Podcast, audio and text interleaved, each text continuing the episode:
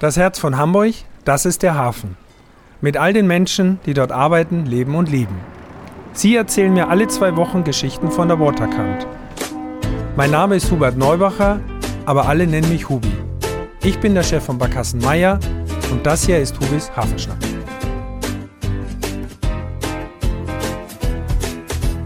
Liebe Freunde von Hubis Hafenschnack, ich freue mich über eine neue Folge und bin heute erneut zu Gast äh, bei der HPA im Hause und zwar im Oberhafenamt. Und mein Gast ist Simon Rosenkranz. Herzlich willkommen. Ja, äh, auch herzlich willkommen von meiner Seite ähm, und vor allem vielen Dank für die, für die Einladung zu, zu diesem Podcast.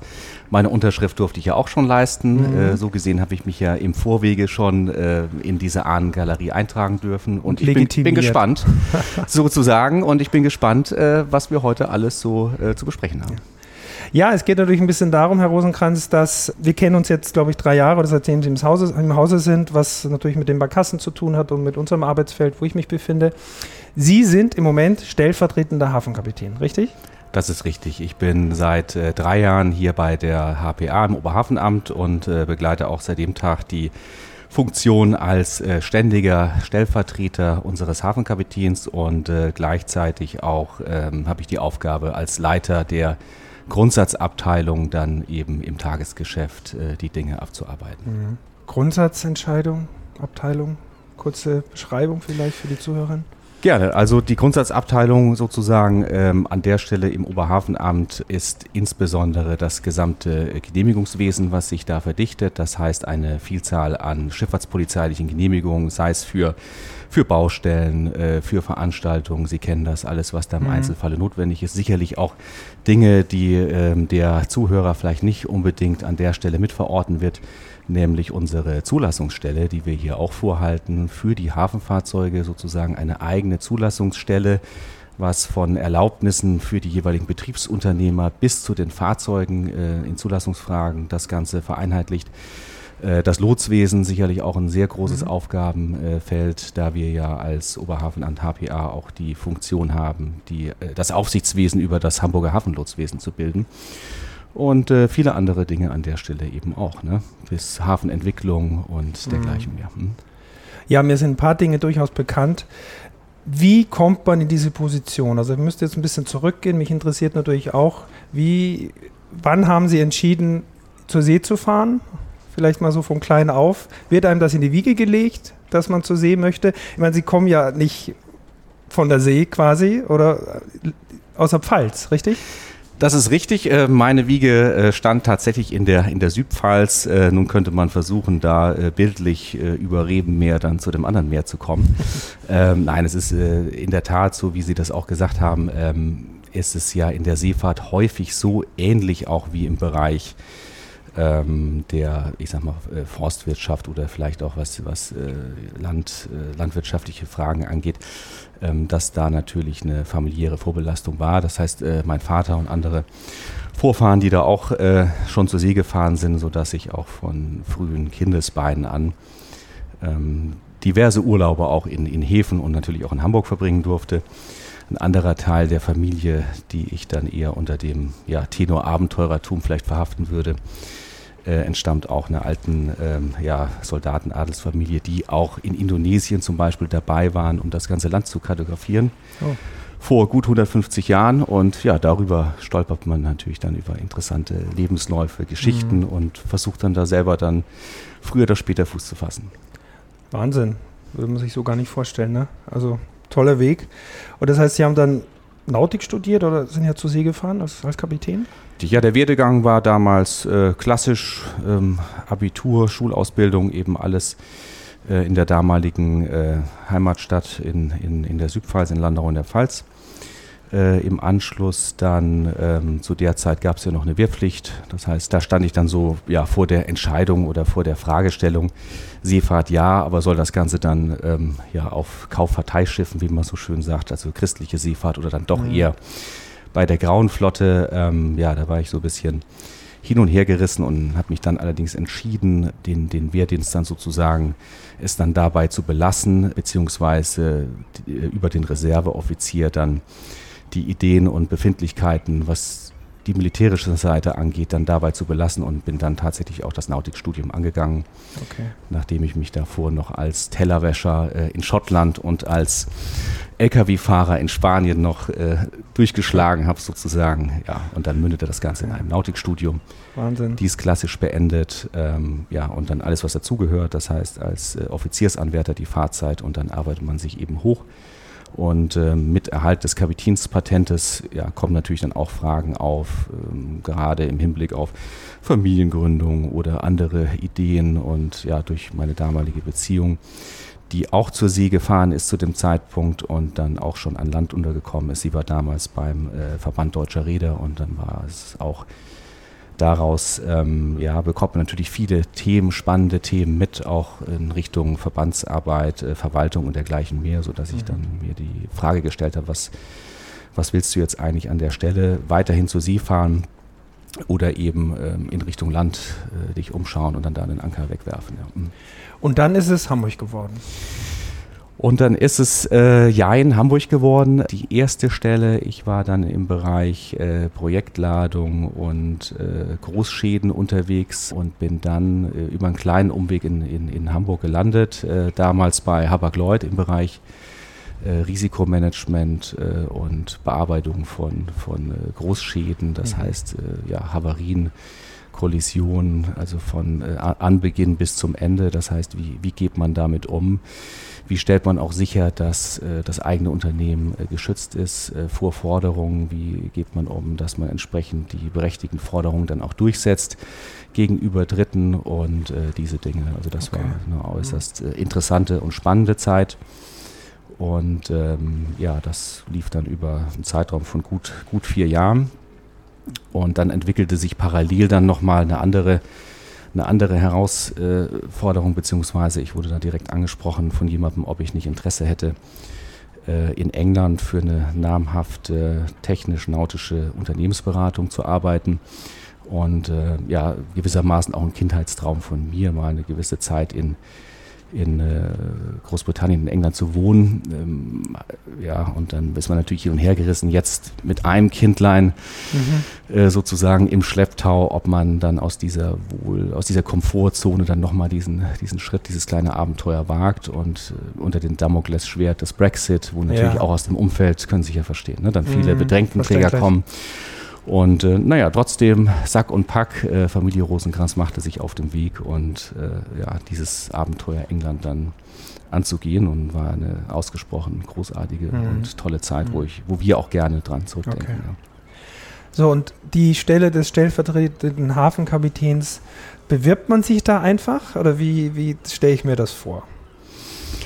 Also vererbt äh, werden diese Stellen tatsächlich nicht. Nein, aber äh, wird man angesprochen? Ja, war man schon bekannt irgendwo oder nein, also geht es den normalen Gang? Ich, es war tatsächlich so, dass ich, ich kann mich noch gut erinnern, dass ich äh, mich in der, in der äh, Zugfahrt von, äh, von London Bridge nach Hause eine kleine Bahnstation, ja, etwas nördlich von, von Brighton befand und ich zu der Zeit ähm, oder generell, weil mich das auch interessiert, wie der Markt so für Seeleute ist im Einzelnen. Ähm, ich schaue auch immer für andere Bekannte, Freunde, Verwandte. Mhm äh, was es da für Optionen gibt. Und im Rahmen von dieser Nachhausefahrt sozusagen im 18 Uhr Zug ist mir dann diese Stelle über eine elektronische Plattform dann, okay. ja, habe ich die tatsächlich entdeckt und ja, muss ich ja nicht, ist ja kein großes Geheimnis, Super. dass das natürlich sofort mein Interesse geweckt hat. Mhm. Toll.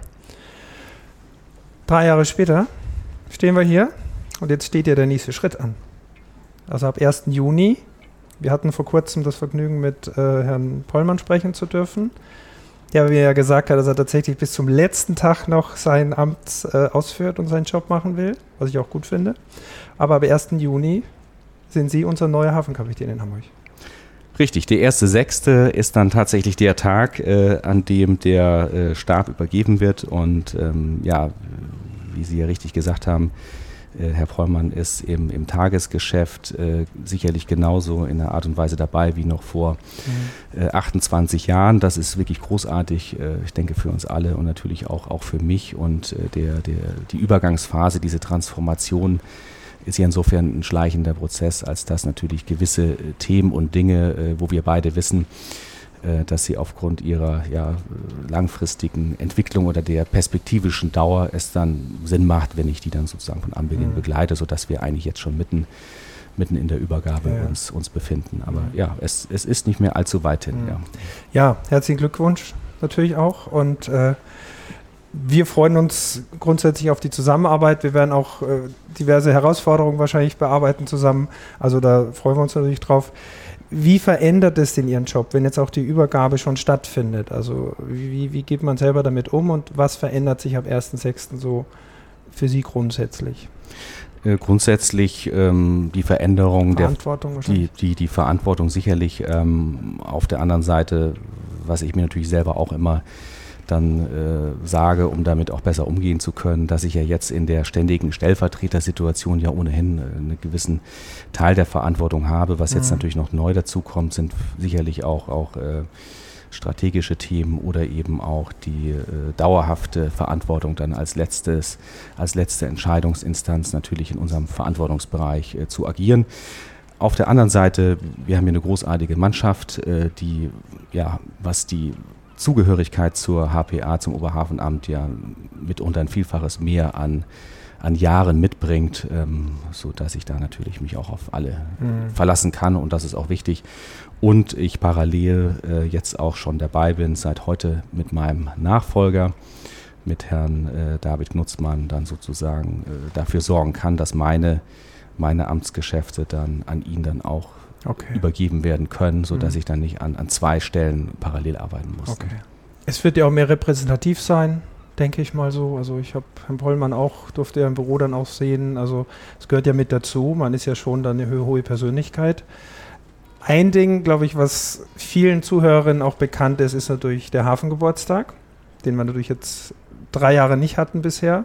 Im September gibt es ja den nächsten Hafengeburtstag, der auch dann unter ihrer Regie, auch mit ihrer Kollegin, Kollegin Heike Masuk zum Beispiel, ähm, organisiert wird und wieder die Grundsatzthemen behandelt. So. Ähm, ich habe das Herrn Pollmann auch gesagt, er, äh, wahrscheinlich wird er als Gast dabei sein, nehme ich mal an, aber es gab ja kein Eröffnen mehr eines Hafengeburtstages die letzten zwei, drei Jahre. Das wird ja dann eine der großen Aufgaben sein freuen sich darauf. Also ist ja schon ein Aushängeschild für die Stadt. Ja, das ist es absolut. Und äh, gerade auch, ähm, wenn ich an meine eigene Historie denke, dass ich ja, da muss ich nochmal persönlich recherchieren, ich meine 1985 den, den ersten äh, Hafengeburtstag erleben durfte. Da gibt es natürlich auch noch ein, zwei ein, zwei Fotos und äh, ja, wer hätte das äh, damals äh, in der Kindheit mhm. gedacht, dass ich dann so eine großartige Rolle da einnehmen darf. Also da freue ich mich natürlich ungemein. Es, es wird sicherlich äh, einiges an an äh, Aufgaben geben, dem Zusammenhang, zumal wir auch noch die, die Cruise Days äh, im August in, in, Hamburg sozusagen genau. beheimaten dürfen und parallel aufgrund des äh, zeitlichen äh, Horizonts beziehungsweise aufgrund der Tatsache, dass der Hafengeburtstag ja verschoben wurde, wir parallel ja auch schon für das kommende Jahr planen. Ja. Ähm, aber auch da gilt, äh, die Mannschaft, ja, äh, ändert sich an der einen oder anderen Stelle aber äh, viele Gesichter sind eben gleich geblieben mhm. und die Erfahrungen sind da und auch wenn es sicherlich immer wieder neue Abläufe, Herausforderungen und Randbedingungen gibt, die sich ändern, aus vielerlei äh, Hinsicht und Aspekten heraus, äh, so ist doch ein gewisser Kern ja auch ähm, ja, in der gleichen Art und Weise, der dann ja auch bewusst aus Tradition heraus mhm. dann in ähnlicher Art und Weise abgebildet wird, sodass man sich da schon auf die Konzepte aus den Vorjahren dann ja, vertrauen kann, ja. die natürlich auch weiterentwickelt werden müssen. Ja, ja ich kann es nur aus meiner Sicht auch ins, in, aus Sicht des Touristikers und des Tourismus sagen, wir freuen uns natürlich sehr darauf, dass es wieder stattfindet und dass das Hamburg wieder in, in, das Licht rückt, wie wir auch wahrgenommen werden wollen als maritime Stadt, wo ja der Hafen nach wie vor immer auch eine Sehenswürdigkeit für viele Menschen ist. Also absolut, der, der Hafen ist ja letztlich ohne den Hafen wäre Hamburg sicherlich keine, äh, keine Weltstadt, das ist, das ist kein Geheimnis. Und die Hoffnung und das Ziel sollte es ja sein, gerade auch äh, über den Hafengeburtstag äh, diese Bedeutung zu transformieren. Und ich denke, dass durch diese unsäglichen Krisen, die wir ja momentan leider erleben müssen, mhm. ähm, hoffentlich auch verstärken das Bewusstsein der, ja, im Prinzip der Bevölkerung geraten wird, was eben die Aufgaben beziehungsweise auch der Nutzen eines solches Hafens ist und wir sicherlich uns auch neuen Themen oder der äh, zu Recht bestehenden Debatte um ja, Lärm, Emissionen und dergleichen, mhm. äh, dem muss man sich stellen. Aber parallel natürlich äh, ganz klar die Funktion eines Hafens, äh, sei es was die Beschäftigung angeht, aber eben auch die Sicherung von, von Versorgung. Also ja. das ist äh, auf jeden Fall etwas, wo wir ähm, an dem Profil äh, nochmal wieder das Ganze ins Bewusstsein rücken mhm. müssen. Und das Nette dabei sicherlich die Nebeneffekte, sei es Tourismus und dergleichen, ja. ja. Weil das ist das, was Hamburg von allen anderen Städten dann deutlich unterscheidet oder auch die Möglichkeit, äh, denken Sie an, an Ihre Hafenrundfahrten und ja. dergleichen mehr. In welchen Hafenstädten der Welt äh, gibt es denn solch ein Angebot? Also ja. ich kann mich an wenige Häfen in der Welt erinnern, wo Sie überhaupt eine Hafenrundfahrt durchführen können. Also denken Sie nicht nur an Südamerika, äh, auch in den Vereinigten Staaten, selbst im europäischen Umfeld gibt es kein Hafen mit so einem Angebot, was äh, Hafenrundfahrten, Charterfahrten und dergleichen mehr angeht. Ja. Für uns wunderbar, aber nichtsdestotrotz muss man schon sagen, klar, es ist ein Wirtschaftshafen, es ist enorm wichtig, dass dieser Hafen funktioniert, der Containerumschlag muss funktionieren, die, die wie wir sagen, Elbvertiefung ist abgeschlossen und so weiter. Wie groß ist Ihr Respekt vor dieser neuen Aufgabe? weil das ist ja schon eine Riesenverantwortung. Mit einem tollen Team wahrscheinlich, alles gut, aber das ist ja schon eine Hausnummer. Es ist ähm, vollkommen richtig. Es ist äh, eine sehr, sehr große äh, Verantwortung und ähm, an der Stelle ja auch wichtig, ähm, dass wir ja nicht nur für die in Anführungsstrichen nicht nur für die Großschifffahrt äh, mit all den Herausforderungen, denken Sie an das äh, ungebrochene, äh, un, ungebrochene Schiffsgrößenwachstum, äh, ja. nur als ein, ein Aspekt, sicherlich auch der ordnungspolitische Rahmen, der sich da verändert hat. wie geht man mit Ressourcen um und ja, das ganze Sedimentthema an der Stelle aber eben auch für äh, alle anderen Verkehrsteilnehmer, ne? sei es eben die, die Hafenschifffahrt oder, oder die Binnenschifffahrt. Und das kann letztlich nur äh, gelingen, indem man in dem ganzen System äh, weiß, ja, Oberhafenamt in der Zuständigkeit für Sicherheit und Leichtigkeit, auch als Schifffahrtspolizeibehörde, aber mhm. dazu bedarf es eben auch äh, des Mitwirkens äh, aller anderer, ja, äh, seien es die Hafenlotsen, äh, die, die Schlepperreedereien, unsere Seeschiffsassistenzschlepper, aber natürlich auch andere Behörden wie die Wasserschutzpolizei und nicht zu vergessen selbstverständlich auch die Damen und Herren Festmacher. Ja. Nur durch dieses Zusammenspiel aller Beteiligter kann ein Hafen wie Hamburg funktionieren und auch äh, weiterhin ja, wettbewerbsfähig sein und gleichzeitig auch äh, die notwendige Sicherheit und Leichtigkeit mhm. äh, garantieren. Definitiv, ich will es nicht romantisieren, aber unser einer sagt immer, es ist schon eine große Familie. Die Hafenleute kennen sich untereinander eigentlich alle. Egal, auch alle genannten, die sie gerade haben, also unter die, die, Schiffsführer, das weiß ich immer, die sind alle irgendwie miteinander in Verbindung. Das ist natürlich auch eine tolle Sache. Und letztes, die Herausforderungen, die jetzt anstehen, wie geht man jetzt damit um, wenn gerade der Containerschwung nicht so kommt und sonstiges in kurzer Form, weil wir doch merken, die Containerschifffahrt hat ja auch gelitten, also nicht im, im, dass sie keine Umsätze hätten, aber es staut sich ja so ein bisschen. Ne?